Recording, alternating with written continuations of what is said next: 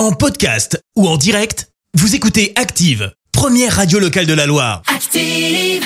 Active, c'est l'heure de questions de parents. Et oui, on retrouve Alice pour répondre à toutes vos questions sur les préoccupations, l'éducation de vos enfants. Et aujourd'hui, Alice va répondre à la question de Karine, maman solo de deux grands enfants, des jeunes ados.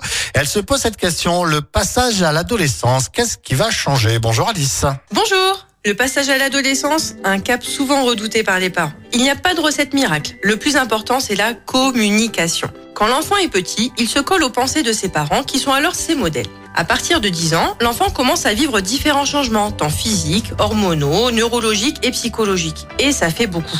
Il se confronte aussi à d'autres modèles éducatifs et va faire l'expérience que ses parents ne détiennent pas la vérité, mais la leur. Pour définir les contours de sa propre personnalité, il aura besoin de s'émanciper.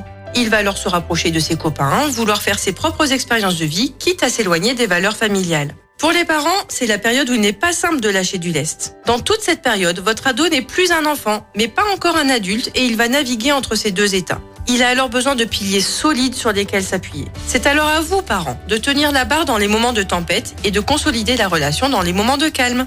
À bientôt dans Questions de parents et rendez-vous sur activeradio.com pour toutes vos questions de parents.